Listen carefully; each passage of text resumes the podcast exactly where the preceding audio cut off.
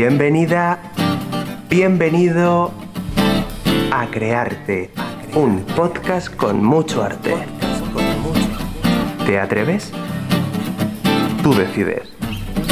Relájate, escucha y atente a las consecuencias. Y atente a las consecuencias. Hola, hola, hola, hola. Bienvenidos a Creando con eh, en el podcast Crearte. Y hoy, eh, con una ilusión tremenda dentro de mí, os presento a Paula Romero, que es una persona a la que no conozco de nada, pero a la vez la conozco de mucho. Y lo primero, antes de que hables, un saludo enorme de Chris, que me ha dicho que, te lo dé. Y, y, nada, Paula, cuéntanos un poco quién eres y qué haces aquí. Hola, pues yo también tengo mucha ilusión dentro de mí, que lo sepas. y, y, sí, un besito para Chris de mi parte también, que la quiero un montón. Pues bueno, yo soy Paula Romero. Eh, y nada, estoy aquí porque, bueno, la verdad es que yo siempre me he considerado como un cúmulo de cosas y entre ellas está sin duda la parte creativa y el arte y, bueno, y supongo que por eso estoy aquí. Eh, y nada, em, estuve en Madrid también un tiempo, conocí a Cris y fue un placer y eso, es un placer para mí estar aquí, la verdad muchas gracias, el placer es mío. Y, de los oyentes que van a tener la posibilidad de escucharte, o sea, y, qué bonito que, que Chris haya sido el enlace, ¿no? El, hilo pues conductor entre nosotros y, menudo hilo conductor. Una persona tan increíble como es ella. Sí, la verdad es que sí. Yo es que me acuerdo perfectamente del momento exacto en el que nos conocimos eh, que las dos íbamos a concursar en, la ruleta de la suerte y no nos conocíamos de nada, de repente llegamos eh, con el taxi y tal, y nada más vernos yo creo que ya se notó esa conexión, porque, porque somos muy iguales, eh, cada una de una edad, pero al final nos recordamos mucho la una a la otra y nos vemos reflejadas y eso es súper guay. Y sí, totalmente, menudo vínculo más guay. o sea, menudo hilo de conexión entre nosotros más guay que, es Chris, que es genial. Sí, eh, al final la ruleta la suerte, la suerte fue que os conocisteis, ¿no? Porque... Desde luego, desde luego. Porque vamos, eh, yo creo muchas veces cuando hemos vuelto a quedar y porque bueno, somos amigas y estamos en contacto y tal, ya lo sabes, y cuando hemos vuelto a vernos, alguna vez nos hemos hecho una foto, hemos etiquetado a la rueda de la suerte, nunca nos han contestado ni nada, pero para que sean conscientes de lo que han creado también, ¿sabes? De vamos a poner a esta y a esta en el mismo programa y mira, al final pues surgió una amistad y desde luego es lo mejor que nos llevamos de, de las ruletas, sí, sí. Sí, al final, ya ves, ¿eh? es que al final todo pasa por algo, ¿eh? que justo en el mismo programa, bueno, el mismo día, y que haya esa conexión entre vosotras tan fuerte, porque de verdad, o sea, es que me habla maravillas de ti. Y es que, o sea, te quiere un montón y te admira mucho. Y es que es precioso eso, fíjate. Yo, también a ella, la verdad. Me parece una persona súper buena, súper trabajadora. Lo, trabajadora que es, es lo que más me sorprendió desde el primer momento. Vamos, de ella porque es que se lo merece todo, ya, ya bueno, tú lo sabes. Sí, sí. Y, y, sí, fue una casualidad tremenda. Además es que fue genial porque las dos estábamos muy ilusionadas. Chris sobre todo siempre había querido la ruleta y se lo sabía todo y lo tenía todo preparado, hasta los ejemplos que iba a poner en las palabras. y a mí me encantó esa vitalidad. Y además es que fue mucha casualidad porque al tercer concursante lo conocimos ya en plató y ella y yo nos conocimos en el camino. ¿sabes? Eh, como que nos citaron en el mismo sitio. Entonces, claro, igual si nos hubiéramos conocido en el plato no hubiéramos podido hablar tanto. Claro. Pero en el, desde el sitio sí. Y bueno, fue súper guay, súper guay. O sea, que al final todo se unió ahí para, para que esa conexión fuera más grande aún. Desde luego. Y eso, que las dos somos de, ay, pues vamos a hablar y hablamos de esto y de repente surge otro tema y de repente las dos súper alegres, súper contentas y por supuesto las dos somos de, ay, vamos a darnos el teléfono y así volvemos a quedar. o sea, luego de repente nos gustaban los mismos grupos, nos fuimos juntas al concierto de Love of Lesbian que fue increíble. Eh, bueno, yo soy, soy de Valencia, no lo he dicho, pero soy de Valencia. Ella vino a Valencia, yo cuando estuve en Madrid quedamos un montón súper guay, súper guay. Una súper experiencia, la verdad. Jo, Es que, es que es tremendo, la verdad. Es súper bonito que pase esas cosas en la vida. Es de lo mejor. Oye, Paula, Pues ¿y tú cómo te defines a ti misma? Porque, a ver, nos podemos definir por lo que hacemos, a lo que nos dedicamos, pero tú misma así, ¿cómo, cómo te podrías definir? Pues mira, yo, eh, si me preguntasen la pregunta esta típica de ¿te definirías, ¿cómo te definirías en una palabra? Bueno, pues mi palabra sería, yo creo, curiosa. Porque, bueno, te voy a explicar porque no es, tiene por qué ser en una palabra, pero eh, yo, yo me considero una persona que, que le encantaría, vamos, le falta, me faltará vida para, para aprender todo lo que me gustaría aprender. Eh, yo, digamos que creo que durante nuestra infancia, bueno, y en el instituto y tal, en la adolescencia, siempre nos, como que nos intentan guiar hacia un único camino y tenemos que elegir un único camino, pero yo nunca sabía cuál era ese camino. Era como, es que no quiero uno, es que quiero muchos y además no tienen nada que ver entre sí, porque esa es otra, nos diferencian muchas veces entre arte por un lado, ciencias por otro lado, eh, letras por otro lado. Y claro, si eres un conjunto de todas esas cosas, no te puedes sentir identificada solo con una. Entonces yo, eh, eso es lo que siempre, bueno, si alguien me pregunta por qué pienso de estas cosas, siempre lo cuento porque creo que no se cuenta lo suficiente y luego mucha gente está ahí que no sabe a qué mundo pertenece. Y bueno, eso, yo soy una persona curiosa, luego soy una persona, pues que así como estoy súper alegre, luego puedo estar súper triste, ¿sabes? Sí. Que expresa mucho las emociones, eh, soy súper expresiva, que eso es bueno por un lado, porque también te desahoga por dentro y la- las personas te conocen, yo creo que es eres más transparente para todo el mundo, pero también es malo por otro porque claro, cuando estás muy bien y luego estás muy mal, pues como que lo vives todo muy intensamente. Me- Me parece muy divertido vivir la vida intensamente, pero también tiene su parte mala, claro. Sí, sí. eh, bueno, ser curioso en este, en este mundo es importante porque al final, pues la curiosidad es la que te lleva a, a saber lo que te gusta, a saber cuál es tu vida, eh, a saber a qué personas quieres, a saber a quiénes, a qué personas, o sea, sobran en tu vida. Al final la curiosidad es lo que hizo que, que Chris y tú os conocierais, ¿no? Porque quisiste la curiosidad de a ver ese programa, a ver cómo se siente, tal.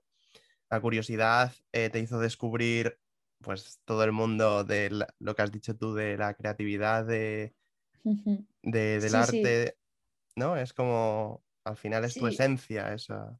Desde luego. Y además, eso, tanto personalmente, porque yo creo que la curiosidad personalmente te hace crecer, como socialmente, que te hace justo lo que has dicho, pues conocer a más gente, porque claro, si tú te encierras solo en un mundo y en una sola cosa, puedes conocer a gente de ese mundo y de esa cosa, pero si vives muchos mundos, pues conoces gente de todos ellos y es increíble. A mí eso me encanta. Yo siempre lo digo que yo creo que muchas veces en muchos aspectos está mal, mal visto en cierto sentido esto de, ah, es que tocas muchos palos pero no dominas ninguno.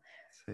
Pues a mí me encanta, porque yo qué sé, pues he estudiado un poquito de esto, un poquito de lo otro, y no soy experta en ninguna de esas cosas, pero si me viene alguien o conozco a alguien de cierto mundo de esos que sé un poquito, pues ya puedo aprender más porque ya tengo una introducción para conocer a esa persona, ¿sabes? Y no sé, a mí me parece eh, la alegría de la vida, sinceramente, la curiosidad.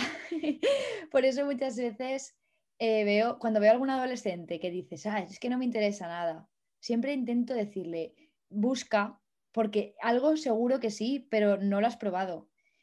Y eso, yo, yo creo que es muy guay, para conocer a personas también, ya te digo. Sí, al final la gente esa que, que no le gusta nada, al final es que no le gusta nada que ha conocido, o sea, que tiene así alrededor cercano, ¿no? Pero si va más allá, si es curioso, si le gusta descubrir y, y eso, pues al final puede encontrar lo que le motive en la vida. Desde Como ha sido, por ejemplo, mi caso con el arte o el tuyo con, con todo, bueno, tú que eres polifacética, ¿no? Polivalente. Bueno. Eh, la verdad es que sí, es que encima tenemos un montonazo de suerte porque vivimos en, un, en la actualidad, eh, te interesa una cosa y la tienes al alcance de tu mano en Internet. O sea, eh, antiguamente supongo que te interesaba una cosa y decías, ¡buah! eh, yo qué sé, es que igual ni la llegabas a conocer a lo que te Mm. interesaba, no sabías ni si existía o si no. Y ahora de repente, pues eso, te pones a buscar y, y siempre encuentras algo o alguien que quiere lo mismo que tú y es muy guay. La verdad. Sí, esa facilidad, esa mm, inmediatez, ¿no? De me gusta, yo qué sé, leer libros. Pues puedes conseguir libros aunque no puedas comprártelos en internet, hay un montón, por ejemplo. Me gusta Claro. la música, en. YouTube te pones música o cómo aprender a tocar la guitarra. O sea, sin pagar ni nada, puedes buscarlo. Entonces, Desde es luego. como el ahora es más sencillo para eso, pero también tener todo al alcance de tu mano a mucha gente le hace como, "Uf, qué fácil, ¿no? Es como, Sí, yo eh, no lo he dicho tampoco, pero soy profesora.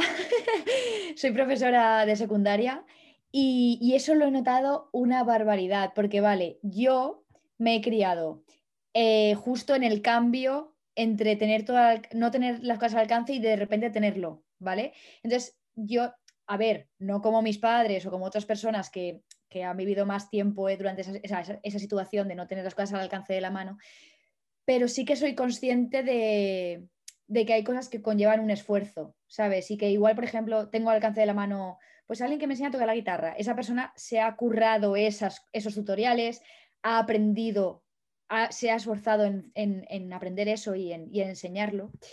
Pero yo lo noto en los adolescentes un montón en clase, como que cada vez, por, por lo de la inmediatez, justo lo que dices, se, se tienden a esforzarse cada vez menos por las cosas. Eso es lo que yo observo. También te digo, lo observo en el instituto, en clase. Eh, a lo mejor en su vida personal, pues sí que se esfuerzan por otras cosas, ¿no? Pero sí que siento eso, que cada vez estamos acostumbrados, cada vez más, a tenerlo todo inmediatamente y si algo cuesta un esfuerzo y un tiempo, ya está- nos alejamos un poco de eso. Y eso tampoco está bien, por un la- desde mi punto de vista, claro, sí. porque las cosas conllevan un esfuerzo y hay que saberlo.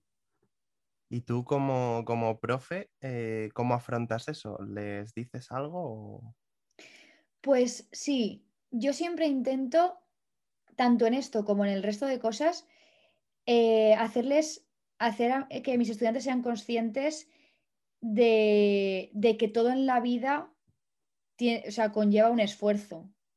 Porque siempre, o sea, siempre intento que vean que más allá del instituto hay, hay otra vida, porque siempre nos dicen estudiar y luego estudiar y luego volver a estudiar, ¿no? Pero hay muchísimas más cosas y esas cosas se consiguen si te esfuerzas. Por ejemplo, si te quieres ir fuera a estudiar, que es una de las opciones maravillosas que te ofrece el estudiar y que poco se habla de ello. Eh, eso lo consigues si te has esforzado, si has hecho las asignaturas como las tienes que hacer y si te has buscado tú las cosas para irte, ¿sabes? Eso es un esfuerzo, eso no te lo da nadie. Y eso cuando salgan al mundo laboral lo van a ver, porque no va a ir nadie a tu casa a ofrecerte trabajo. Tienes que ir tú a buscarlo o tú moverte o ahora mismo, pues yo qué sé, en LinkedIn, por ejemplo. Créate tu perfil, haz tus cursos y haz tus cosas para que la gente se interese por ti, no te esperes en el sofá. Entonces yo siempre intento hablarles de eso, de, de mi experiencia también y de gente que conozco alrededor que ha conseguido cosas currándoselas y eso es que me parece tan admirable. Es muy guay. Sí, al final el esfuerzo es casi la base de todo, ¿no? El esfuerzo, la constancia, el trabajo y luego ya los resultados. Pero Sí, sí, los hábitos, aprender a, a crearse hábitos a uno mismo, hábitos, porque yo que sé, hasta el mínimo esfuerzo de, uff, estoy súper cansado, pero me tengo que levantar hasta ahora. Eso también es un esfuerzo, en cierto aspecto, es un mini esfuerzo de cada día. Pero tenemos que ser conscientes y tenemos que saber crearnos hábitos. Si siempre hacemos, siempre esperamos que las cosas vengan solas o que sean fáciles, pues no podemos evolucionar. Entonces yo lo veo muy importante esto de- del esfuerzo, sí. es que poco se habla que nuestro día a día está lleno de esfuerzos. A mí a veces mm, me tumbo en la cama y digo, ay, no me, no me lavo los dientes. Ya es un esfuerzo tener que levantarme a lavarme luego. los dientes. O comerme, por ejemplo, fruta en vez de un vaso de leche con colacao. ¿Sabes? Es como. ¿por qué? ¿Por qué? Si está más rico esto, pero es que al final es todo el rato esfuerzo, esfuerzo, esfuerzo. Sí, sí, desde luego. Es que el esfuerzo, bueno, pero es que vale la pena realmente, porque luego dices, buah, por ejemplo, ahora de decir, yo, por ejemplo, que digo, buah, son, son las nueve y pico de la noche, voy a hacer deporte y luego ceno. Decir, vale, no me apetece, a lo mejor ahora no me apetece ponerme a hacer deporte 15 minutos que tengo libres, pero es que luego me voy a sentir tan bien que me vale la pena, Total. ¿sabes? O a la larga me voy a sentir también que me vale la pena. Hay que pensar un poco a la larga o, o eso, en lo que te va a beneficiar. Sí, yo creo que el problema es ese, que, que no es un esfuerzo que veas la recompensa inmediatamente, entonces cuesta más, ¿no? Porque cuando tú haces un esfuerzo que sabes que te valdrá la pena, es como Chris, por ejemplo, con la carrera, hasta que no la termine, no va a ver lo que de verdad ha merecido la pena esas noches sin dormir, esas lágrimas de- de- del estrés, de la ansiedad, ¿sabes? Es como hasta que no termines, pero es que a veces cuesta, ¿no? Es como decir, joder, pero yo de aquí a tres años, yo qué sé, Claro, sí, sí, y la, y la, o sea, eso es la paciencia al final. Hay que tener paciencia con muchas cosas y, y es justo lo que la inmediatez no nos da, que yo creo que ese es el problema, lo que Sí. hablábamos. O sea, la inmediatez hace que, que el desarrollar la paciencia durante la adolescencia, en este caso de los de mis estudiantes, pues no, no haya que desarrollarla porque lo tienes todo ya. claro. Entonces, bueno, También se podría como nombrar la madurez, ¿no? Porque si tú eres más maduro, eres más consciente de que valdrá la pena en un futuro. Pero si no, e- si eres una persona inmadura, es como, no, si yo lo hago, lo quiero ahora. Desde luego, sí, sí, sí. La madurez tiene mucho que ver. Yo creo que conforme vamos creciendo somos más conscientes de esto y mayores esfuerzos somos capaces de hacer. Pero, pero sí, hay que, hay que entrenarlo. Yo creo que es importante. Sí, yo creo que el mayor esfuerzo cuando creces es trabajar durante un mes hasta que cobras, pero te levantas, madrugas, eh, te esfuerzas durante, pues eso, 30, 31 días para luego cobrar, pero no cobras al día, ¿sabes? Entonces yo creo que ese es la mayor, el mayor esfuerzo que hace el ser Sí, humano. la verdad es que sí. O decir, voy a, a estudiar todo esto, bueno, lo que decías tú con Chris, por ejemplo, pero eso pasa con muchas cosas, porque siempre estás en un puesto a lo mejor de trabajo y luego quieres mejorarlo o, Mm, o tal, y eso también es, no sé, en tu día a día. Yo creo que lo más importante es dar lo mejor de ti, porque bueno, estamos hablando de esfuerzo, de decir, joder, al final a lo mejor hay alguien que nos está escuchando que piensa, madre mía, no me vale la pena, va a ser esfuerzo toda la vida. sí. Pero para nada es así porque también te puedes, puedes disfrutar de ese, de ese camino. ¿Sabes? Yo, por ejemplo, no sé si lo sabías, pero estoy preparando las oposiciones. Pues las oposiciones son el ejemplo de esfuerzo total. Sí. Estudiar, estudiar, estudiar hasta que llega el examen, vale.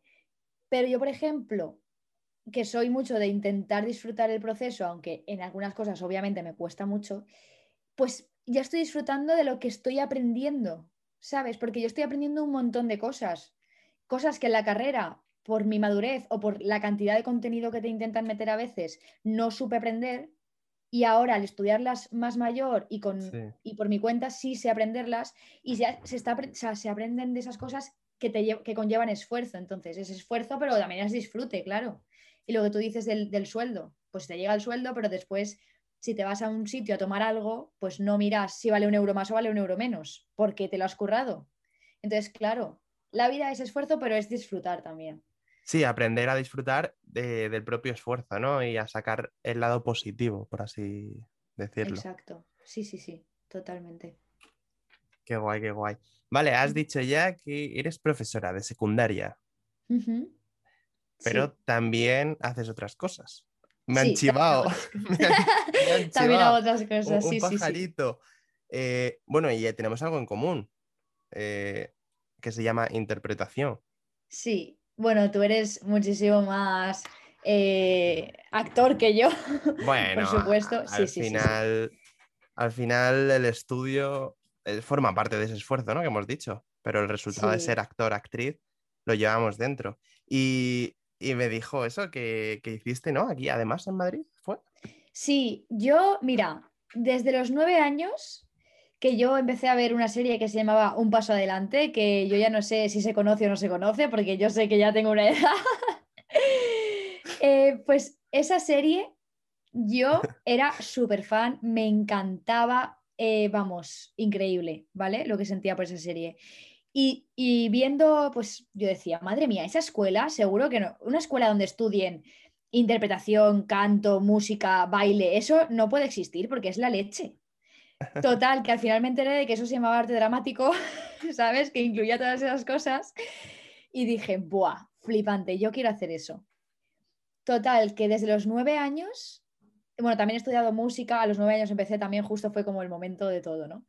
Y, y eso, y fui formándome en cosas artísticas, me flipó porque además, ya te he dicho, yo soy una persona que se expresa mucho en el día a día, no necesito, o sea, no me expreso solamente a través de la música o a través de, ¿sabes? También con las palabras, como podrás ver, que madre mía, hablo muchísimo. A mí me encanta. Pues, jo, pues me alegro. pues, pero sí que lo necesito para, porque hay veces que hay cosas que no se expresan con palabras. Entonces, pues el arte te ayuda a eso totalmente, vamos, yo creo que a todo el mundo incluso a la gente que no lo crea, pero sí lo ve. ¿Sabes? Solamente al verlo, yo creo que cualquier forma de arte o, escucharlo, música, por ejemplo, o verlo, teatro, cine, ya te, te, hace sentir cosas y te transmite cosas y te hace expresar cosas en algún momento. Y es muy guay. Pues eso, lo que te estaba diciendo, que me voy por las ramas. que siempre había querido estudiar eh, interpretación. o sea, y siempre desde los nueve años fui a teatro, eh, he estado en grupos de teatro aquí en Valencia, pero bueno, cuando tuve que elegir por dónde iba, al final, en, eh, a los 18 años, como todo el mundo al final, que nos ponen ahí esa lección súper difícil, yo, como te he dicho antes, me gustaba todo y nada a la vez. O sea, yo hubiera estudiado 50 carreras y ninguna. Entonces, como acababa de salir del bachillerato científico y, y la ciencia también me gustaba, dije, mm, es el momento de si quiero estudiar algo de ciencia en mi vida, tiene que ser ahora, porque esto se pierde. O sea, la capacidad matemática, la esto se pierde. Se pierde si no lo practicas, claro. Total, que me fui por ahí, pero yo seguí con el teatro diciendo, bah, total, estoy aquí, pero esto es mi plan B, ¿sabes? Mi plan A es mm, el teatro totalmente. Y cuando terminé la carrera, que me puse a trabajar ya para tener mi dinero en una consultora trabajando de informática, eh, ocho horas o nueve delante del ordenador todos los días, pues imagínate mi muerte porque soy súper activa. Eh, dije, exacto, esfuerzo. Dije, no, no, no, no. Yo no puedo estar aquí con 24 años eh, sentada y con todo el mundo diciéndome, ah, qué guay, ya tienes un contrato para siempre si quieres. Y yo pensando, ni de coña me quedo aquí, ¿sabes? Total, dejé el trabajo. Imagínate, hola, papás, voy a dejar el trabajo indefinido, jiji. Y me fui a Madrid. Y me fui a Madrid a ver si eso que yo había sentido a los nueve años era, o sea, quitarme la espinita de al menos haberlo intentado, haber visto qué es estudiar interpretación de verdad, porque yo había estudiado en Valencia, pero en Valencia pues no, no hay las, mismas escuelas o la misma cultura en cuanto a eso que hay en Madrid, por supuesto. O sea, Madrid es como la sede de todo, yo creo. Sí. Y entonces me fui allí porque si lo probaba durante un tiempo tenía que ser a lo grande, claro. Y me fui. Al principio pensaba, ¿qué estoy haciendo? Pero, porque claro, todo el mundo alrededor, mm, seguro tal, estás, estás loca, pero a la vez también, qué guay, mm, también querría hacer eso, ¿sabes? Pero yo pensaba, tío, mm, y me he decidido hacerlo. Y es muy, no sé, estaba orgullosa de mí, la verdad. para sí, sí, para estarlo, sí. Pues nada, me fui allí y, empecé en una escuela de interpretación. Eh, luego intenté buscar pues, varias escuelas porque ya que iba a estar un tiempo, pues tenía que aprovecharlo. Siempre dentro de mi presupuesto, porque al final es, caro y es difícil vivir. ¿Y recuerdas el nombre? Sí, estuve en, en Work in Progress. ¿La conozco? Sí, que está por eh, Carabanchel. Y luego también he hecho algún curso en Central de Cine, que sé que es tu escuela. Hice un curso con Raquel Sierra, creo que se llama, de interpretación ante la cámara, de unos de tres meses creo que fue, o cuatro, eso ya fue hacia el final. Y luego dentro del propio Working, de Working Progress, que le llamamos Working, hice algún eh, training aparte, eh, uno de de mm, Stanislavski, del método, y otro de, ahora se me acaba de ir de la cabeza, de Meissner. Otro de Meissner. Y nada, eh, eso, estuve allí durante todo el año y fue difícil, la verdad, porque yo soy una persona acostumbrada a lo que te he dicho, a hacer mil, mil cosas y a que algunas de ellas sean puramente racionales, porque yo no soy solamente la parte artística. Me di cuenta justo en mi año en Madrid, me di cuenta de yo no puedo hacer solo la cosa artística, necesito la, la, artística y la racional, porque si no me muero. Y fue justo lo que me pasó. Mi cabeza pasó de física, la carrera de física, que es pura racional, puramente racional, aunque Sí. bueno, también tiene su parte así filosófica, pero tal. A totalmente, mm, un año totalmente artístico. Claro, ¿qué me pasó? Pues imagínate, deja tu cabeza de funcionar la parte racional y además ábrete en canal todos los días delante de, todo- de toda la clase. Que eso poco se habla también de eso.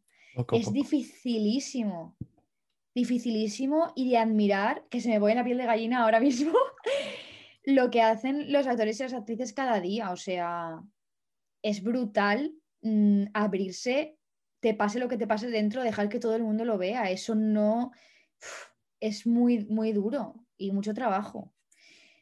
Total, que, que yo, dicho mal, se me fue la pinza. Se me fue la pinza totalmente. Porque mi cabeza dejó de trabajar eh, y lo que te digo, pues me tuve que abrir emocionalmente en canal. Y además, yo soy una persona que te he dicho, de altibajos, ¿no? Y, y cuando estaba mal un día, era como, vale, no pasa nada, me he levantado mal. Tal, me intento estar bien. Pero luego llegas a clase y otra vez tienes que estar mal o tienes que estar bien, dependiendo de tu escena, dependiendo de todo. Porque al final, bueno, esto yo creo que la gente en general a lo mejor no es muy consciente, pero un actor, su trabajo es ser, ser vulnerable, vulnerable a todo lo que, lo que pasa en escena. Tienes que estar abierto para que todo te afecte. Y claro, que todo te afecte es duro. Sí. Luego tienes que salir de ahí una vez acaba la escena. Porque no, vas no puedes hacer como que pasa algo, porque entonces no le llega a nadie. Bueno, eso es al menos lo que yo saqué de conclusión en, en la escuela, ¿no? Sí, sí. Y eso, total, que, que nada, que me di cuenta de que yo era varias cosas a la vez y, no, y que no podía estar solamente dedicándome a una. Y para ello tenía que volver a Valencia porque, porque aquí yo es- tenía, o sea, es que en Madrid tampoco tenía a nadie, ¿sabes? No era, digo, salgo de la escuela, voy a, a quedar con alguien. Luego conocí a Chris y ya mucho mejor también. Sí. Y con compañeros de la escuela también hice amigos, por supuesto. Pero bueno, no sé, o sea, mi experiencia es súper guay. Creo que el, entre- el entrenamiento emocional, ojalá todo el mundo tuviera la oportunidad de recibirlo. Sobre todo, debo decirte que el método, o sea, el, el training de método de, de Stanislavski que hice, con, lo hice con Bárbara Santa Cruz Sí. una actriz súper guay, que a mí- me encanta como profe. Y eso fue súper revelador, a mí me flipó, lo recomiendo muchísimo si alguien nos escucha y le apetece, porque aprendes a gestionarte. O sea, es algo, yo aprendí algunos ejercicios de los que nos- ella nos enseñó que, que al final en nuestro día a día llevamos una coraza encima, una máscara de, ay, Dios mío, un padre y un hijo que se abrazan, me, voy me emociona por dentro, pero no voy a dejar que salga porque a ver si me van a ver llorando, ¿sabes? En medio de la calle. Esto no... Y tenemos que ponernos una coraza constante. O, ay, cruzo la esquina me llevo un susto. Esa- eso ahí se queda. Sí, claro, sí. ahí se queda dentro de- del cuerpo. Y un día de repente nos levantamos y decimos, "Uf, es que hoy estoy triste, me apetece llorar, pero no sé por qué. Pues por todo eso. Te apetece llorar por todo eso, porque no has soltado eh, todo eso nunca. Entonces yo aprendí a quitarme esa coraza cuando, cuando yo cuando quería hacer el ejercicio, lo hago en casa normalmente, claro, te relajas y sale todo y te quedas nueva y es una maravilla. Así que bueno, al final volví a Valencia y decidí no dedicarme profesionalmente a ser actriz, pero nunca mm, dejar de hacer teatro o dejar de hacer esa parte de mí, porque al final descubrí eso, que es una parte de mí. Eh, pero lo que me llevé de entrenamiento emocional, vamos. Y ya te digo, cuando tenga hijos, porque yo soy muy niñera y quiero tener hijos, ese entrenamiento emocional que se van a llevar de mi parte, de lo poco que sé, porque vamos, ya ya se lo he dicho a mi pareja, digo, en, mi- en nuestra casa va a haber un cartel que ponga, esto es un sitio seguro para expresarte, porque es que es tan importante y tan poco nos lo enseñan que me parece brutal. Es que estoy bueno. tota- totalmente de acuerdo contigo. O sea, a mí lo que más me ha calado del mundo de la interpretación Es esa manera de, de mostrarnos a nosotros mismos lo que somos y quiénes podemos llegar a ser. Y es brutal, desde que empecé a estudiar todo eso, a meterme dentro, soy otra persona diferente, un poco entre comillas, ¿no? Sigo siendo yo con mi esencia, pero sí que es verdad que ya no me avergüenza mostrarme, ya soy sincero y si tengo que decir algo bueno, lo digo. Mucha gente me dice, jo, se agradecen las palabras. Y digo, pero si es que es lo que deberíamos hacer. Si algo te gusta, lo dices. Y si algo no te gusta, también lo dices. Y no sé, soy una persona que me considero súper sensible, súper vulnerable y sincera. Pero por, por, eso mismo, yo creo, por, por lo que he conseguido abrirme, mirarme dentro y decir, ah, pues no está tan mal, puedo mostrarlo. Totalmente. Y, y, eso es lo que deberían enseñar en las escuelas, fíjate. Sí, sí, sí. Pues mm, me alegra mucho que digas eso de, de, lo de descubrirte a ti mismo y lo de que te consideras vulnerable y tal, porque es que, o sea, por eso ya tienes que estar súper orgulloso, porque a mí me parece súper valiente, súper. Eh, poca gente mm, es capaz de decir, este soy yo, ¿sabes? Y es muy difícil, así que me parece súper guay, me alegro un montón. Y en cuanto a lo de enseñarlo en clase, ahí estoy yo. ya te lo digo, que mi asignatura es física y química y matemáticas, que no puede estar más lejos de eso en cierto aspecto. Pero vamos, lo primero para mí es eh, los alumnos, o sea, el alumnado en general, los alumnos y las alumnas, porque esa parte la necesitan y si lo ves en la cara. O sea, que nadie les pregunta cómo están cuando entran en clase. Y yo es lo primero que hago y hasta que no me responden, no paro de preguntarlo, ¿sabes? Sí, haces bien. Yo, por ejemplo, eh, bueno, ya lo sabrás, estoy en el grupo Scout y, sí. y hay que, cuando estás con los peques, tienes que enseñarles un poco el mundo Scout, ¿no? De pues los valores, etcétera. Pero para mí es que lo principal también es eso, es mostrarles que en la vida ser sensible o vulnerable no es malo, sino que es lo más bonito que hay. Porque es que solo tenemos una vida. Y si vivimos reprimidos en nosotros mismos, ¿qué te va a quedar el día que digas, ya me queda poco para irme, ¿qué he hecho? ¿O quién, qué he mostrado de mí?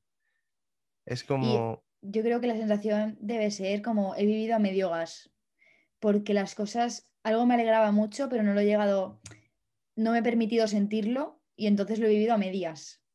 Eso yo me alegro. O sea, es, difícil a veces la intensidad que yo llamo, la intensidad de vivir todo con intensidad, porque lo malo también lo vives con intensidad, claro, y algo malo pequeño puede ser muy grande.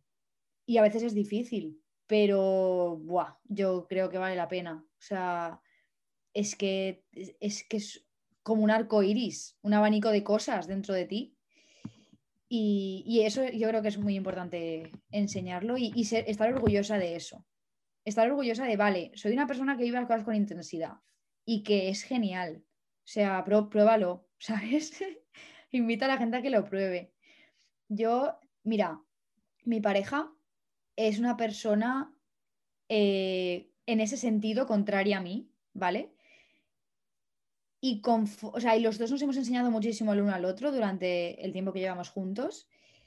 Y, y tú sabes las veces que me lo agradece me agradece un montón. Yo, yo le agradezco a él porque yo siempre lo digo, yo soy sus pájaros en la cabeza y él es mis pies en el suelo, ¿vale? Entonces yo le agradezco a él los pies en el suelo muchísimo, porque esa inestabilidad que yo tenía ha conseguido que siga siendo intensa, pero que se nivele un poco y que yo, yo sea capaz de decir, vale, esto que estoy sintiendo es verdad, esto no es verdad, esto que tengo en la cabeza son cosas que me he inventado, estas cosas no, ¿sabes? Y eso es súper importante también. Pero él me agradece un montón lo de que le haya enseñado que expresar las cosas no es malo, que emocionarse no es malo, que llorar de repente no es malo. Y hay un cambio en eso, ¿sabes? En él yo lo veo un montón. O sea, ahora es una persona que él lo llevaba adentro, por supuesto, también es sensible, pero muchas veces no se lo había permitido, ¿sabes? Y ahora es una persona que puede llorar por algo que está viendo de otras personas que ni conoce. Puede emocionar, emocionarse, se lo permite. Y es tan guay porque un día llegas a casa, no ha pasado nada de nada excepcional y de repente estás súper alegre porque acabas de ver al otro y te permites estarlo. Y solo acabas de verlo, ¿sabes? No ha pasado nada que digas, wow. O, por, vivir juntos. Yo tenía muchas ganas de que viviéramos juntos, ahora vivimos juntos. Y ayer, por ejemplo, le dije, pues es que vivir juntos es genial. Y llevamos juntos viviendo envidia. unos cuantos meses. Ya. y llevamos juntos unos cuantos meses viviendo y, y es como, vale, pero hace muchos meses que llevamos juntos. Y yo, ya, pero hoy te lo estoy diciendo porque lo siento. Así. Total. Y es tan guay sentir las cosas así. Me parece súper guay. Yo es que a veces voy andando por la calle con Chris y de repente me giro, la miro y digo, "Jo, qué bonita eres, ¿sabes? Y, y qué bonito que estemos así juntos, eh, andando sin problemas, ¿sabes? Es como nosotros juntos, eh, con este amor. Y, y sí, llevamos ya casi dos años, pero de verdad, o sea, a veces te paras, eres consciente de lo que está pasando y dices, mira, no sé si me merezco todo esto, pero si lo tengo será por algo. Y, y es que es precioso. Totalmente. Y, y, joder, es que es eso. Y yo se lo digo a la cara, le digo, te quiero. Y, y a veces se me saltan las lágrimas de lo mucho que la quiero. Y, y la abrazo. Y, y si hace falta lo grito al mundo Total. porque me siento libre de poder es- expresarme tanto cuando estoy muy feliz como cuando estoy triste o me apetece llorar, pues lloro. Yo ya estoy cansado de que el mayor, em, como el- la mayor meta de, de un hombre sea que no llora con ninguna peli. Estoy harto de eso, ¿sabes? Estoy eso harto de que los hombres estén encerrados en... No, es que, bueno, es que no se alegran por nada de los- sus hijos, no se alegran, ¿sabes? No se emocionan, es como Ya. que sí que se emocionan ellos mismos dentro, ¿sabes? Porque yo he vivido todo eso y tu pareja seguro que también. Sí. Pero eso de mostrarlo, es que nadie nos dice, hazlo. Ya.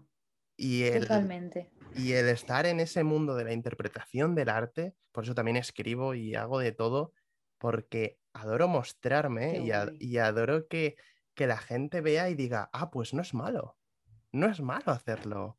Es más, se le ve feliz o se le ve triste, pero se le ve. Y es que la gente no se la ve. Desde luego. O sea, y es que me parece tan importante. eh, el si he aprendido eso, ahora el contarlo, ¿sabes? Lo que tú dices. O sea, y, se- y- y creo que la gente valorará un montón que te expreses en ese sentido y que hayas decidido, pues, ser valiente y decir, pues lo voy a escribir, pues lo voy a mostrar. Porque enhorabuena por eso, que lo he visto, ¿eh? O sea, he visto todas tus cosas y me gusta un montón. Gracias. Pues me parece súper importante porque ya te digo, Jope, es que si no, todo sería en blanco y negro, como yo digo. Y, y si te emocionas, y además, lo que dices de los hombres, o sea, yo en mi padre lo veo mil, muchísimo, en todo, en, to- en- en general en los hombres de mi alrededor.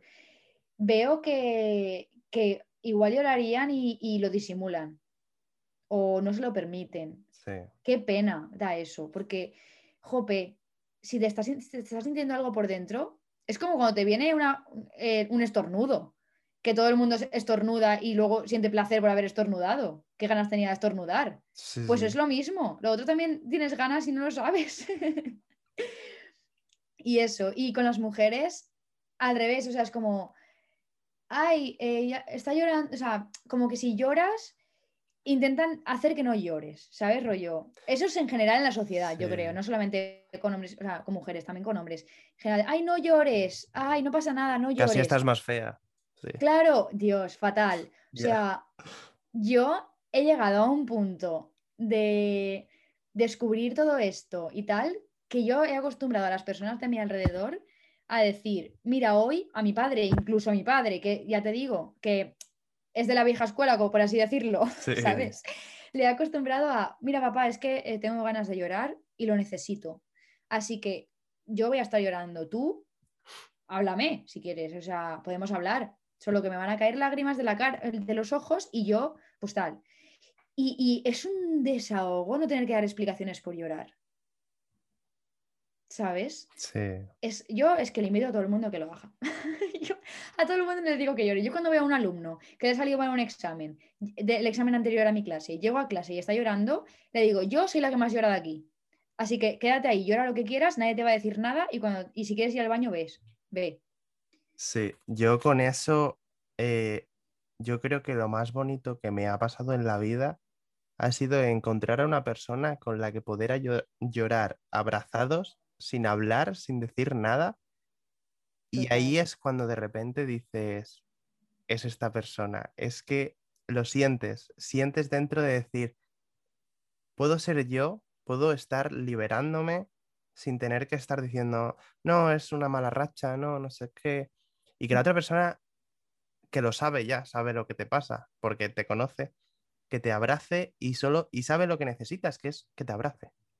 Ya. Y ser valiente, hacer eso delante de esa persona entre sus brazos, es el mayor acto de amor y de sinceridad que hay. Entonces, Total. de verdad, yo también aconsejo eh, e invito que haga eso las, la gente, porque llorar abrazado es como dormir en una cuna que te están meciendo y tienes mucho sueño. O sea, de verdad.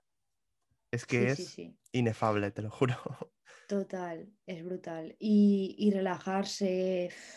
O sea, yo cuando hago el ejercicio este que te he dicho, que nos enseñó Bárbara, aparte de si lloro dejar que salgan las lágrimas, también como que tiro la, o sea, respiro profundo, ¿sabes? Y, y si me llega un bostezo, pues bostezo con que lo haría en la calle y me dirían, eso es mala educación, eh, con todo el sonido del mundo que me apetezca y con la boca más grande que quiera. ¿Sabes? Que esas cosas relajan tanto, es genial, o sea, súper bien. Y luego otra de las de los tabúes que yo creo que hay es, ay, estoy triste, pues no, tengo que estar contenta. No. A mí eso aún estoy trabajando en ello porque me cuesta un montón estar triste y permitírmelo. Eso me cuesta la bar- una barbaridad, porque toda la vida ha sido como, estoy triste, paro mi vida y lo primero que hago es intentar estar bien. Estar bien. O sea, arreglo lo que tenga que arreglar, Mm. tal. Pero hay veces que las cosas no se pueden arreglar porque no dependen de ti o porque tal. Entonces, permítete estar triste, va a ser una putada mal hablando, o sea, hablando mal. Pero bueno, es el camino hasta llegar hasta otro sitio, ¿sabes? Entonces, eso a mí me cuesta un montón. Yo creo que también es algo que hay que trabajar. Pues sí, pero para eso estamos aquí en, en la vida, para aprender, ¿no? Pues poco a poco. Y, y eso, y sobre todo enseñar lo que sabemos, porque hemos sido eh, tocados por la varita de la interpretación, por abrirnos esa puerta, que luego habrá muchas más puertas, obviamente, no solo la interpretación. A lo mejor alguien lo ha encontrado pintando cuadros o, o cantando o lo que sea. Pero sí que es verdad que cuando te abren esa puerta, ya no quieres ni mirar detrás. O sea, es como, este es mi nuevo mundo y voy a hacer todo lo posible por hacerlo más grande aún. Entonces, Totalmente. Es Totalmente. Y, ade- y además yo me siento súper afortunada porque sé de gente que está en el mundo de la interpretación y que no lo ha vivido así o que no lo ha eh, cambiado, eh, lo- no lo ha aplicado a su vida.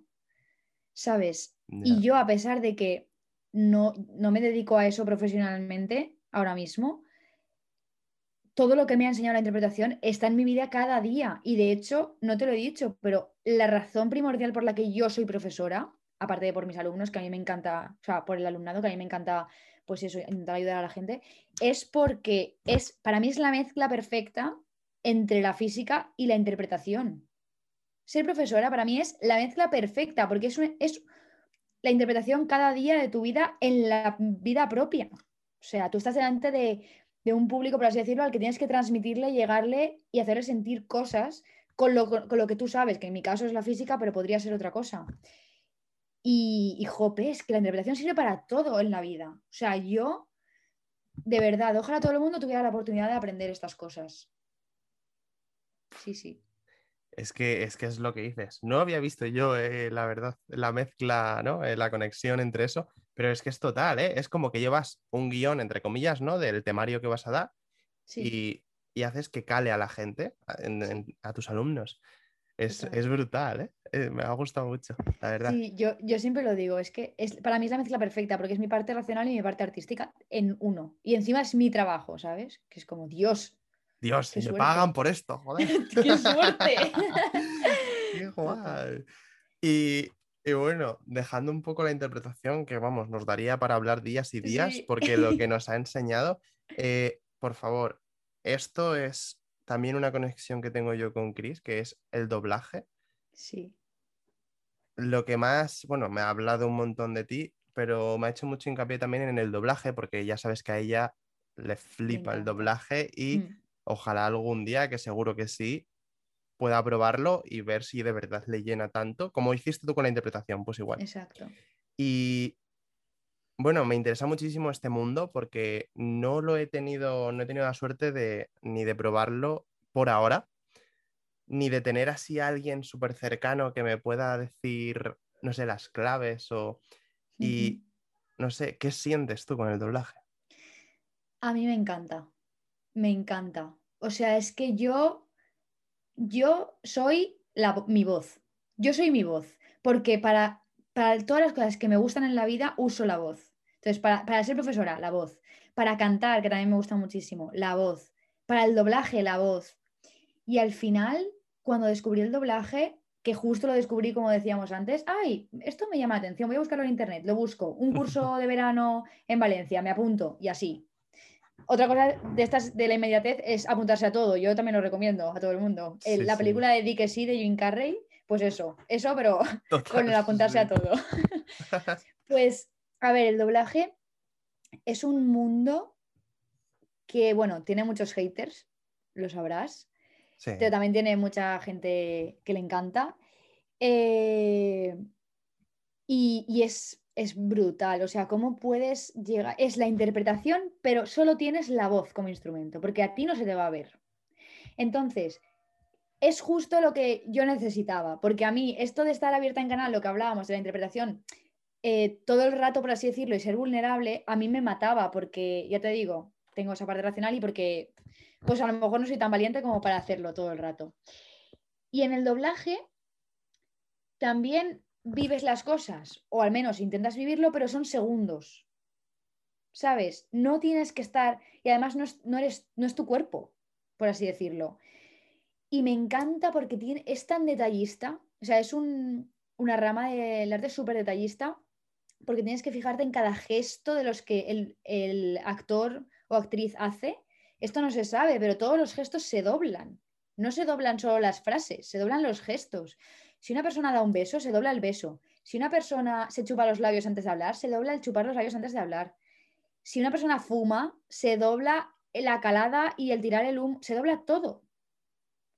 Entonces esto es, a mí me encanta, porque yo he estado varios años estudiando doblaje y el clic de de repente mejorar un montón, desde, bueno, desde mi punto de vista me queda muchísimo por mejorar, ¿eh? pero mi clic ha sido fijarme en esos detalles. Ese ha sido mi clic. Porque si tú ves una escena, porque bueno, esto no sé si la gente lo sabe, te cuento un poco. Sí. Un actor de doblaje no se lleva el guion a su casa, se estudia sus escenas y luego va a estudio y lo graba. No. El actor de doblaje llega al estudio, le cuentan, pues eres no sé quién, no sé más, y te ha pasado esto y lo otro. Eh, vamos al take 1. Los takes son como trocitos de escena que tienen como máximo, no, no sé cuántas, seis o siete líneas de guion. Y se, se divide así en la película por takes, ¿vale? Y, te dicen, take 1, tienes esta frase, vale, tal, vemos, ves la original dos, dos veces a lo mejor, una o dos veces, profesionalmente, en clase lo vemos un montón de veces, porque en clase es para ir aprendiendo, pero profesionalmente lo ves una o dos veces, te dicen, vale, grabamos, y lo haces. Y lo acabas de, lo estás leyendo y lo acabas de ver por primera vez, no te lo has estudiado ni nada por el estilo. Es totalmente distinto en ese sentido. Pero claro, tú lo ves dos veces y en dos veces tienes que pillar todo lo que hace esa persona. Pues en esta frase de repente se gira y la boca no se le ve. Vale, pues entonces puedo ir más rápido o más lento, porque da igual porque no se le ve la boca. Pero cuando vuelve a la pantalla, tiene que entrar en esta palabra. Y luego hace una mini pausa, aquí respira, aquí tira aire por la nariz, aquí, ¿sabes? Este tipo de cosas. O aquí está corriendo, acaba de venir de correr, pues no es lo mismo Claro. Hablar de, de, estoy bien, no sé cuántos, no sé más, que hablar de mm, estoy en mi casa en el sofá. Y estas cosas, y a mí me parece brutal, porque no te das cuenta de cómo nos cambia la voz durante nuestro día hasta que no haces doblaje. ¿eh? O sea, para que te hagas una idea, si tú estás doblando a un personaje que está sentado y mientras habla se levanta, hacemos el gesto. O sea, yo no puedo hacer, o sea, yo puedo hacer, eh, bueno, estoy aquí con no sé cuántos, no sé, me he levantado. Pero estoy aquí con, no, estoy aquí haciendo la entrevista, no me he levantado. ¿Sabes? he Claro, hablado sí. normal. Esas cosas se notan. y se Qué nota en nuestro día a día, pero no somos conscientes. Entonces, a, a mí me parece brutal. De hecho, ahora estoy viviendo fuera, que tampoco te lo he contado. Van apareciendo cosas. Estoy viviendo fuera. He venido aquí un mes a España y ¿Ahora estás en España o...? ahora estoy en España, sí. Eh, he venido un mes a España por las oposiciones y este mes estoy yendo a doblaje. Qué O fuerte. sea, he vuelto y vuelvo a la escuela, porque en cuanto puedo vuelvo, ¿sabes? Y aquí en casa con nuestro micro, porque mi pareja también hace doblaje, y en- con nuestro micro, nuestras cosas, siempre intentamos mm, practicar, porque, ¡buah! Y otra cosa muy importante del doblaje es la dicción, que esto no somos conscientes, pero pronunciar todas las letras de una palabra cuesta, cuesta, ¿eh? cuesta, sí. Cuesta. O sea, eso es muy importante. En el doblaje todo se pronuncia, todo. No puedes obviar nada. O sea, que la dicción sería de lo primero que, que te enseñan, ¿no? A, a ir mejorando poco a poco. A leer Sí. mucho también, supongo. Exacto. En clase, como no hay mucho tiempo, pues te enseñan a cómo doblar la interpretación, la dicción también, cómo cuadrar en boca, que decimos. Sí. Pero, y te dicen siempre, lee todos los días en alto. Y lee más despacio, más lento, más tal, así. Porque lo de la dicción es importantísimo. Sin dicción no puedes doblar. Porque se te resbalan las palabras, como decimos. Una frase eres incapaz de decirla y te la tienen que cambiar. Eso profesionalmente no, nadie va a quererlo, ¿sabes? Un director no va a, contra- no va a quererte si no mm, pronuncias bien las cosas. Y es, es muy difícil en ese sentido. Sí, sí, a mí lo que, es lo que más me cuesta la dicción. ¿eh? Porque yo, como hablo mucho, a veces hablo rápido, Sí. y, y una cosa muy difícil también es la energía. Todo tiene que tener 50.000 veces más energía que de lo que tendría en la vida normal.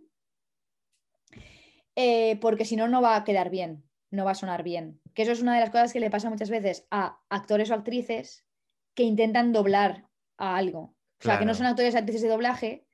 Los actores y actrices que están acostumbrados a, pues a la pantalla o al teatro, luego se ponen a doblar y hay cosas que se tienen que aprender, es distinto. Por eso a veces suena, suena, suena raro. Sí. Y eso, pero yo, va, a mí me encanta. Me gusta un montón. Vale, me ha pedido Chris que si puedes hacer a. me ha dicho. A Va- Vanellope. Vanellope, sí. Porque me- Sí. O el niño de App también me ha dicho que te sale Ah, genial y que le encanta cuando lo haces. Pues sí, claro, claro, lo, voy a- lo hago. Yo, a mí lo que más me gusta Sin hacer presión. ¿eh? Tú como ¿Qué va, qué va? Hace mucho que no lo hago. Pues a ver, el niño de app, me acuerdo una escenita así que doblé en mi casa, que era como... Buenas tardes, me llamo Russell y soy un explorador intrépido de la tribu 54, tienda 11. ¿Precisa usted de alguna ayuda, señor? Ese sería Russell. Qué bueno, madre mía. Y luego Vanellope, que es mi favorita de los favoritos, vamos. Sería como... eh, a ver. A ver, es que ahora que recuerdo alguna frase de ella, porque me ayuda, claro, si son frases de ella. O, a ver. Lo de cuando rompe el, el el- rompemandíbulas, eso. Ah, sí. Ah, buah, pero no me acuerdo. Ah. Bueno, da igual, digo, digo cualquier cosa. Sí. Eh, Bueno, pues estoy aquí haciendo esta entrevista y la verdad es que me encanta. Y me encantaría que estuviera aquí Ralph, pero claro, no puede estar. Pero no pasa nada porque estoy yo. me encanta. me encanta. A mí me Ah. encanta esto. Paula, o qué tremenda. Cómo mola. Gracias, me alegro de que te guste. Los niños son geniales. O sea, yo, mm, vamos. Esta, esto que decimos de, de ser, de ser honestos con nosotros mismos en el día a día y ser naturales, a mí en el doblaje me ha dado la vida. Porque yo esa naturalidad de, ay, no sé cuántos, no sé más, ah, pues esto no sé cuántos, la tengo porque en mi día a día soy así y soy exagerada a veces. Entonces es genial. O sea, yo el, el exagerar lo llevo dentro. Sí, sí. Joder. Te ayuda un montón. Qué guay. Eh, me encanta, me encanta. Eh, ¿has hecho algo así profesional? O... Sí, he hecho. Además, estoy súper contenta porque es muy difícil. Esto es lo malo del doblaje, ¿no? Que como que está, está la gente de siempre. Entonces es muy difícil pues que un estudio te, te vea. Pero tuve la suerte de un estudio de Valencia que me, me hizo un. Se llama, o sea, te graban como una prueba y te meten en el banco de voces, que se llama. Entonces ese estudio tiene un banco de voces y cuando viene un cliente, eh, pues dependiendo de lo que quieran, les enseñan distintas voces y te hacen un casting. E hice un casting para una serie de Lego, de estas de dibujitos de Lego, Sí. que no son Lego eh, robotizados como los muñecos, como tal, sino que son unos dibujos normales y corrientes. Pues tuve mucha suerte y, y me encantó y, y me cogieron para hacer una de las protagonistas de la serie. Que es, bueno, la serie se llama eh, Friends Girls on a Mission y son cinco amigas que, bueno, cinco amigas, este el típico grupo de amigas y cada una, pues, la deportista, la de la Sí. música, pues eso. Yo soy la que, la rubita, Stephanie se llama, que es la deportista, y me, me flipó la experiencia. O sea, porque cambia mucho de doblar en clase a doblar profesionalmente, porque claro, profesionalmente los ritmos son muchísimo más rápidos. O sea, en clase a lo mejor vemos una, una escena, un take, seis veces y luego dobla- y lo doblamos tres veces. Profesionalmente, a veces cuando lo ensayas ya te lo han grabado. ¿Sabes? Entonces es muy guay. A mí me, me gustó mucho. Aún no ha salido, porque hay dos temporadas, o sea, hay tres temporadas. Bueno, cuatro. Las dos primeras sí que están en Netflix, pero no son las que yo he doblado, porque han cambiado de actores. Y yo doblo la tercera y la cuarta. Así que yo estoy todos los días ahí, Netflix, mirándolo. pero no. Eh, no está ni en novedades, ¿no? A lo mejor. No, aún no ha salido. Yo creo que Ah. se están esperando a tenerlo todo para de repente Claro. decir dos temporadas. Puede Y ser. luego he doblado alguna serie, alguna cosa así más cortita. En, en la serie de Neox de Power Rangers, en Ninja Steel, Sí. he doblado a un niño que sale en una escena, en un capítulo, o sea, muy poquito, un par de frases. Y luego en, unas, en una miniserie que está en Amazon Prime, que se llama Luisa Spagnoli, he doblado eh, a la amiga de Luisa de pequeña, de niña. Pero bueno, sí, eso. O sea, eso ya fue hace mucho tiempo. Pero es tremendo, pero es tremendo. Es que aunque sean dos frases, es que, ¿no? Es como, Sí, wow. sí. De- y verte, que dices, Dios, es que es mi voz. O sea, escucharte, ¿no? exacto, escucharte. es decir, ese niño soy yo. Ah, ¿eh? Se parece a mí un poco y todo. Es súper guay. Hombre, yo estoy tan ilusionada que cuando voy a una juguetería y veo mi muñequito de Lego, digo, me lo voy a comprar porque yo soy la voz de esta persona en España.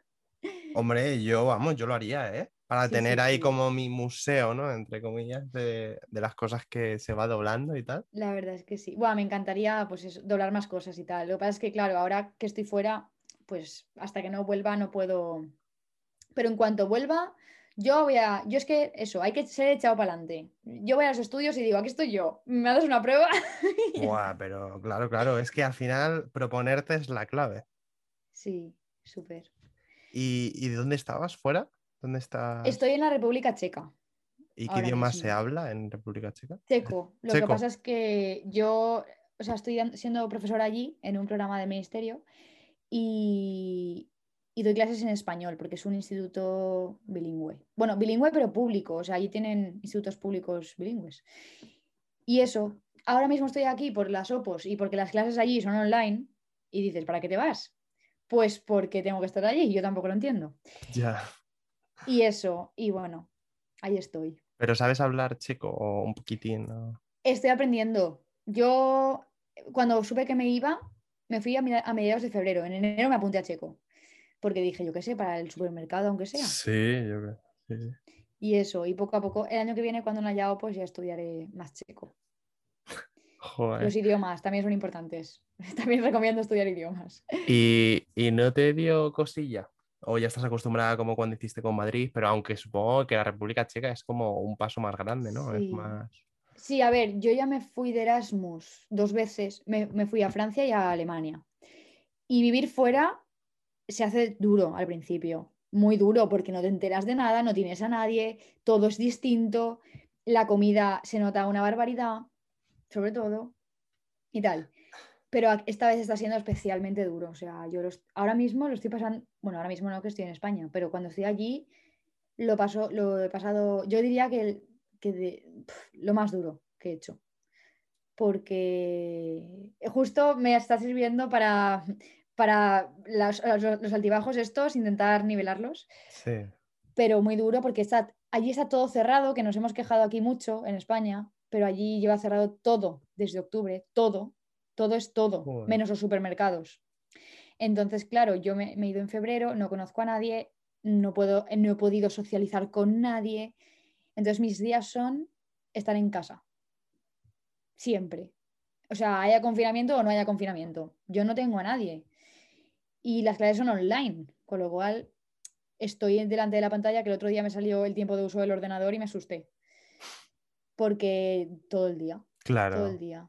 Claro, Y ahí puedes ir a dar un paseo y lo que quieras, pero al final, pues yo qué sé, si me pudiera ir yo sola a tomar un café a una cafetería, ver pasar a la gente, pues vale. Pero es que ni eso, ¿sabes? Y se hace muy duro y además eso, pues echando de menos a todo el mundo. Ver, con lo que has dicho, supongo que no te has ido con tu pareja, ¿no? Es- No, me he ido sola, me he ido sola porque mi pareja pedirá el programa para la próxima convocatoria también, porque también es profesor. eh, y el plan es irnos los dos allí, claro.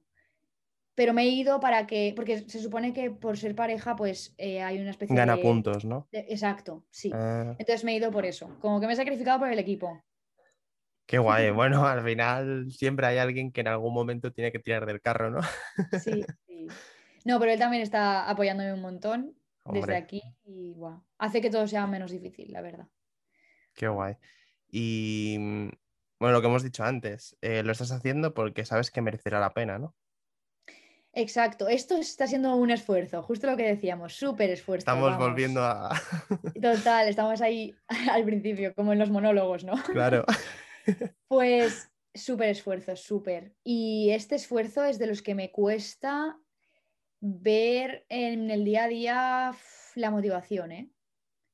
Porque se me, está, se me hace durísimo, durísimo. Buah, es que te digo, lo más duro que he hecho. Y eso es que he vivido fuera antes, pero es que nada que ver, nada que ver. Y eso, y no entender nada, tal. Bueno, pues eh, lo hago porque sí, porque se supone que luego podremos estar allí los dos fuera, eh, fuera de España, que queríamos irnos un año al menos antes de luego ya establecernos, porque es o ahora o nunca, luego ya pues sigues con tu vida y al final te viene peor, entre comillas. Y nos ha salido la oportunidad de hacerlo como profesores, que es un lujazo, porque normalmente te vas fuera y no puedes trabajar de lo tuyo muchas veces. Y eso. Y nada, ha sido la decisión conjunta y, y bueno, eso, que a veces me cuesta ver que valga la pena, pero seguro que sí. Y ahora ya en junio cuando vuelva, yo creo que ya habrán, habrán abierto algunas cosas y ya podré hacer algo. Sí, sí, sí. Al final hay que ser también fuertes y, y eso, y mirar lo que hemos dicho antes, el lado positivo y, y bueno, que tienes, por lo menos tienes a familia, tienes a tu pareja que te apoya, aunque sea desde la distancia, pero ese apoyo al final lo Sí. significa todo, porque sin él costaría el triple, si cabe. Total, sí, sí, sí, sí, desde luego. Hijo, qué guay. Sería más duro. Y, y bueno, háblame un poquitín ya para el último tema de la música, que lo has dicho antes. Sí, que ¿a qué nivel de en tu vida está la música, por así decirlo? Buah, pues mira, así como el estado de ánimo, también va a altibajos, ¿vale? Pero siempre está presente, o sea, ya sea haciéndola o escuchándola, bueno, escuchándola por supuesto siempre, o sea, yo, eso de que alguien me diga no me gusta la música, yo no lo entiendo, o sea, aunque sea para escucharla mientras te duchas, Dios, es que te da la vida muchas veces. Y, y yo empecé a estudiar música a los nueve años porque una compañera del colegio estudiaba música y yo dije, ah, voy a probarlo. Y, eso, y empecé con el saxo y nada, tocaba en la banda, muy guay. Además es que yo creo que la música, aparte de que te entrena mucho la cabeza para hacer varias cosas a la vez, de, coordinación, de, de estar atento de muchas cosas y tal, te da eso, una forma de expresarte súper guay. Y yo, bueno, lo que más me gusta de todo lo de la música es, el, es cantar. Y es súper guay. O sea, yo cantar, hay veces que lo hago más, hay épocas que lo hago más, épocas que lo hago menos, pero es que no podría no cantar. No podría porque cuando, cuando tienes ganas de expresarte de alguna manera y no sabes cómo, a mí me faltan un poco de herramientas aún porque como no sé componer del todo, pues a veces me falta un poco y canto cosas de otras personas. Pero eso, es muy guay. Y hago conciertos con un chico de aquí de Valencia, bueno, cuando estaba aquí, que bueno, seguimos en contacto y tal, y lo haremos cuando vuelva, que se llama Pablo, y que encontré gracias a la inmediatez de Internet, porque en, el- en la web solo músicos, yo vi, Sí. me metí, vi que alguien buscaba gente, o sea, que alguien tocaba la guitarra y qué tal. Le pregunté y, y salió el grupo y amiguísimos y súper a gusto tocando juntos, nos complementamos súper bien y Qué tal. guay. Y en los conciertos, hacemos conciertos en bares y tal, de, bueno, conciertos de covers, Sí, porque no componemos todavía. Pero es súper guay porque, buah, no sé, ver que la gente se lo pasa bien, aunque sea mientras toma una copa con los amigos, es súper guay, a mí, a mí me encanta. No sé, y que le gusta cómo cantas.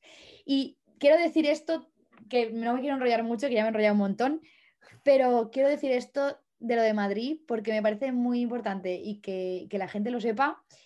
Y es que cuando estuve en Madrid, decidí, un día dije, Paula, ¿qué haces aquí estando un poco triste? Mm, tú eres de probar cosas y me enteré de que se podía pedir permiso para tocar, para cantar en la calle y tocar en la calle.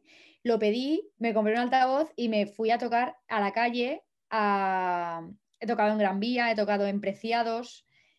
Por... Y quiero decir que es chulísimo y que, vamos, que yo creo que, porque mucha gente lo ve como, ay, está tocando en la calle. que-". No, mucha gente lo disfruta y, y es arte gratis en la calle para todo el mundo, me parece alucinante. O sea, y hay gente que, que lo hace, que, que lo- le- les ves y dices, Dios, es que es profesional, es brutal, te podría estar viendo en un teatro y muchas veces no se tiene la oportunidad de estar en un teatro. Y esa persona está ahí porque quiere y porque le gusta también. O sea, que está claro que mucha gente pues igual sí que lo necesita, pero hay otras personas que, bueno, es que lo necesite o no, al final está dando arte gratis y eso es la leche. O sea, yo, yo mm, cantaba y yo, yo solamente era cantar. Además es que un poco cutre porque me ponía los karaoke, ¿sabes? No tenía Sí. nada con lo que tocar. Y la gente, tío, mm, se paraba, te decía gracias porque le estabas, le estabas dando música, le estabas poniendo banda sonora a su día, ¿sabes? Y me pareció una experiencia increíble. A mí me, me flipó, me flipó. O sea, la gente que se para a hablar contigo, la gente que se para a escucharte y le ves sonreír. Gente que se sabe las canciones y canta contigo. Brutal. Y además, para esto de expresarse y quitarse los reparos, es Sí. genial porque estás ahí, todo el mundo te ve y la gente te escucha aunque no quiera a veces. Así que es súper guay. Y eso, o sea, la música es súper presente en mi vida, que me enrolla mucho, lo siento al final. Bueno, no te preocupes. Yo estuve en un recital también en la calle, en el Retiro. Y sí, sí, sí. Ay, he visto una foto, creo. Pues es, es de ese día, el 24 además, de, de abril. Y fue, pues es una experiencia increíble. Estar ahí en la calle recitando poesía. No sé, es como que me quedé con la espinita de hacerlo más y más y más. Así que no descarto en un futuro inmediato, ¿no? Eh, hacer algo más. Por lo menos hacer como tú, en bares, restaurantes, y algún día en la calle. Es, además, es una manera de, de seguir moviéndote y darte a conocer también, porque al final que te vea la gente es lo que más publicidad te hace. Desde luego. Yo, o sea, tampoco tengo muchísimos seguidores, pero muchos de los que tengo es porque en la calle me empezaron a seguir, porque yo tenía mi cartelito típico con, Claro, con mi. Instagram. Yo también lo puse. Y es muy guay porque luego pasa el tiempo y hay gente que, que te- se acuerda de ti porque de Instagram que te ve a veces algo y dice, ah, sigues tocando o tal. o-". Y es súper guay. O sea, yo me parece súper guay que hayas recitado en la calle y te invito un montón a que lo hagas en bares porque ahora, ahora encima, bueno, ahora mismo no lo sé, sabes cómo está la cosa. Pero actualmente yo creo que la gente cada vez se interesa más por la poesía, que es muy guay, que por fin pues parte de, de la literatura y de, de, ¿sabes? Que la gente se mueva por Sí. eso, porque muchas veces es, no me gusta leer, no, no escucho tampoco, ¿sabes? y ahora que se pueda recitar poesía en bares y mientras tomas algo, buah, es que me parece tan guay. O sea, yo te invito un, mo- un montón a que lo hagas. Seguro que, que lo haces y que les encanta. Gracias. Porque- Sí, lo, bueno, lo haré, lo también. haré. Lo haré porque al final, aparte de la interpretación, la poesía es parte de mi vida. Entonces, Claro. O y qué la música, ¿eh? Aunque yo no toque ni cante, pero Bueno. escucharla a diario y un montón. Ya. O sea, que forma parte de mi vida también. Es, es genial. Yo le invito a todo el mundo a que cualquier forma de arte, mira, yo pintura porque soy pésima para la pintura, pero yo hay veces que veo cuadros o veo cosas que, o sea, veo incluso fotografías, ¿sabes? O sea, que digo, ¡buah! Esto te mueve un montón. Y todo lo que nos mueva adentro es importante. Y vamos, el arte es mm, lo que más mueve a la gente, yo creo. Sí, al final el arte lo que has dicho es eh, una manera de expresarnos. O sea que importante es porque nos da esa ventana. Total. Y tanto lo que he dicho antes, tanto para la gente que lo hace como para la gente que lo ve. Porque muchas veces, aunque consumamos arte, por así decirlo, y no lo creemos, el consumirlo ya sienta bien. Es súper guay. Total, por eso yo, vamos, si ves todo esto está lleno de libros y, y me encanta buscar cosas referentes al arte, escritores, eh, poetas, escultores, etcétera, porque al final son personas que han creado arte muchísimo antes que tú y, joder, que el arte ha seguido, ha seguido y, se cala en nosotros, gente pues joven, y sigue calando en más peques y eso va creciendo y es como perpetúa todo el rato ahí, pum, pum, pum, pum. está, está latente en nosotros y es precioso. Pues sí, la verdad es que sí. Bueno, ¿te acuerdas de lo que te he dicho antes? De lo de la peli, libro and referent. Sí. vale, pues si nos lo dices para tenerlo en cuenta. Sí. A ver, un libro, eh, yo eh, voy a decir uno que me, leí hace muchísimo tiempo y me marcó un montón, y es de una escritora que se llama Ángela Becerra. Tiene varios libros, entre, entre todos los libros tiene tres en concreto, y yo voy a decir uno de esos tres, que se llama Ella, eh, Ella que todo lo tuvo, ¿vale? Me gustan mucho los tres, es Ella que todo lo tuvo, El penúltimo sueño y Lo que le falta al tiempo. Esos tres son tres libros, cada uno va de un arte, además, que me flipa. O sea, el primero que me leí fue El penúltimo sueño, que va de la música, Luego lo que le falta el tiempo va de la pintura y ella que todo lo tuvo va de la escritura. Y me parece brutal, me encantaron. Recomiendo muchísimo los tres. El que más me gustó fue ese que te he dicho, pero los tres en general. Luego, de película, pues mira, yo tenía un dilema con esto, no te voy a mentir. Porque yo, hay una película, o sea, hay una película que yo creo que la digo y la gente pensará, ah, esa película, porque muchas veces en las de las comedias pasa esto, que dicen, una comedia no puede ser una buena película, porque... Pues a mí hay una película que me, que me mueve un montón por dentro, que a lo mejor es a mí, porque a veces lo he dicho a otras personas, la han visto y han dicho, ah, no sé.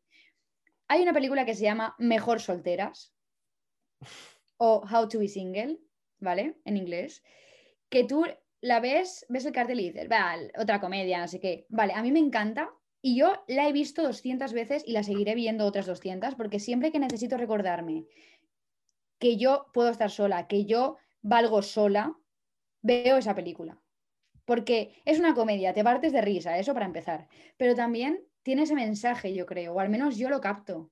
Y es, vale, mm, habla de una chica que, que, pasó de estar con sus padres a estar con su novio y que, y que nunca ha estado sola y se ha descubierto a sí misma. Y entonces hace ese camino de descubrirse a sí misma. Y a mí me parece brutal y encima te ríes muchísimo. Así que yo la recomiendo un montón, aunque no sea la típica película que se recomienda. Muy guay.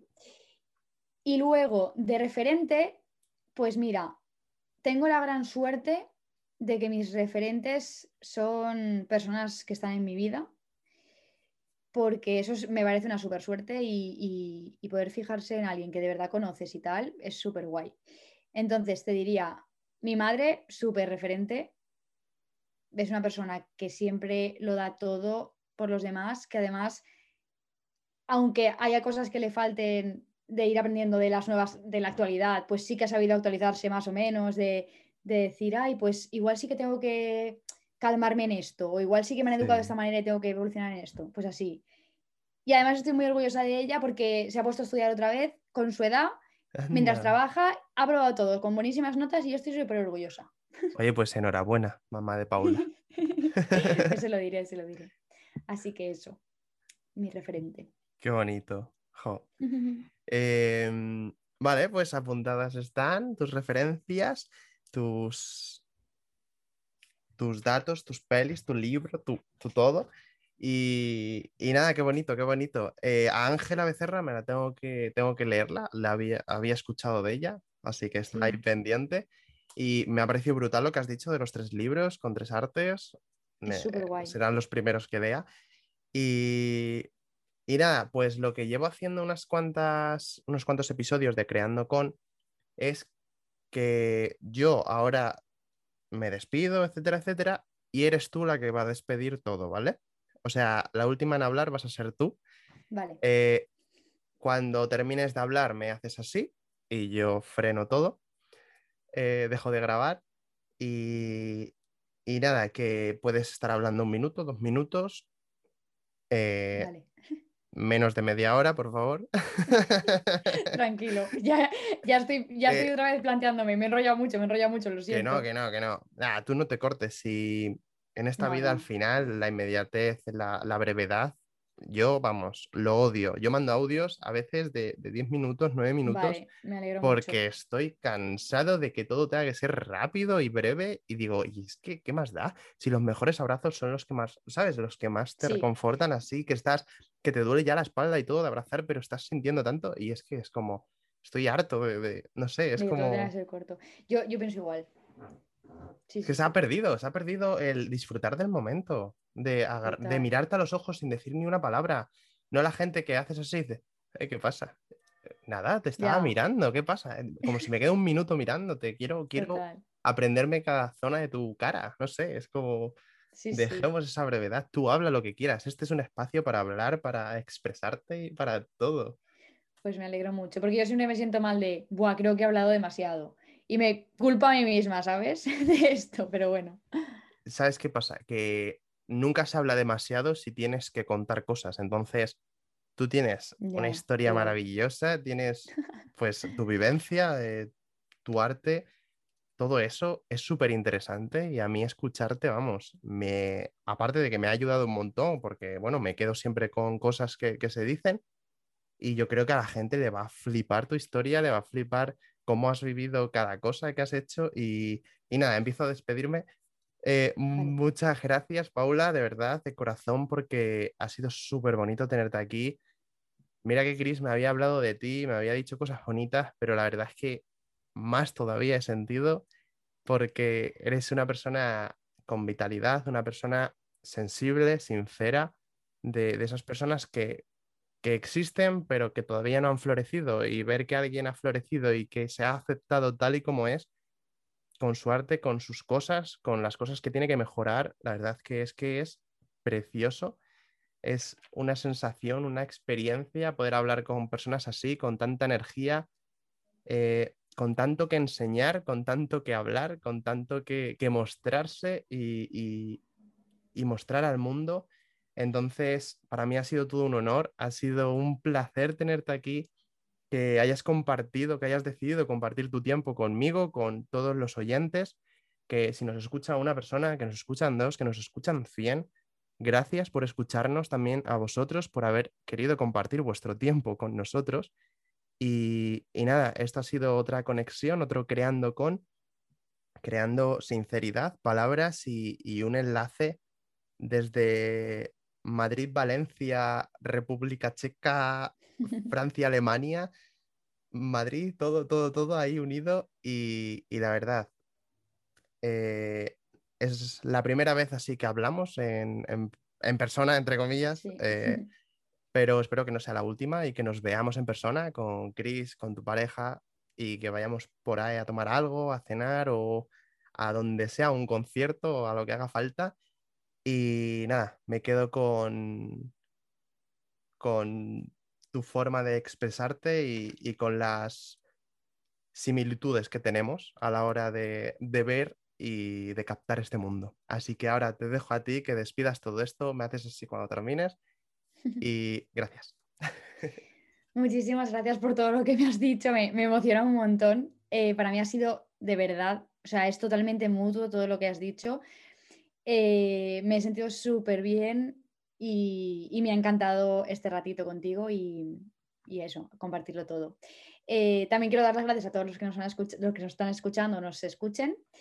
Y, y, nada, yo invito, me despido invitando a todo el mundo un poco con lo que hemos dicho, que se atrevan, que se abran, que no tengan miedo a expresar lo que son, lo que sienten, que, que si alguna vez se sienten juzgados por alguien es porque ese alguien también necesita que le enseñen que tiene que abrirse y que tiene que, expresarse. Así que entre todos a ver si podemos aprenderlo y, transmitirlo a todo el mundo, porque vamos, estoy segurísima de que si todo el mundo viviese las cosas desde dentro y se expresase, todo sería mil, mil veces mejor, millones de veces mejor.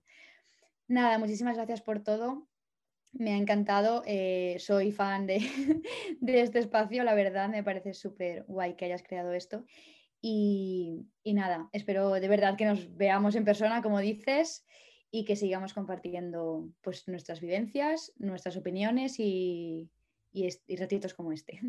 Un beso súper grande, muchas gracias.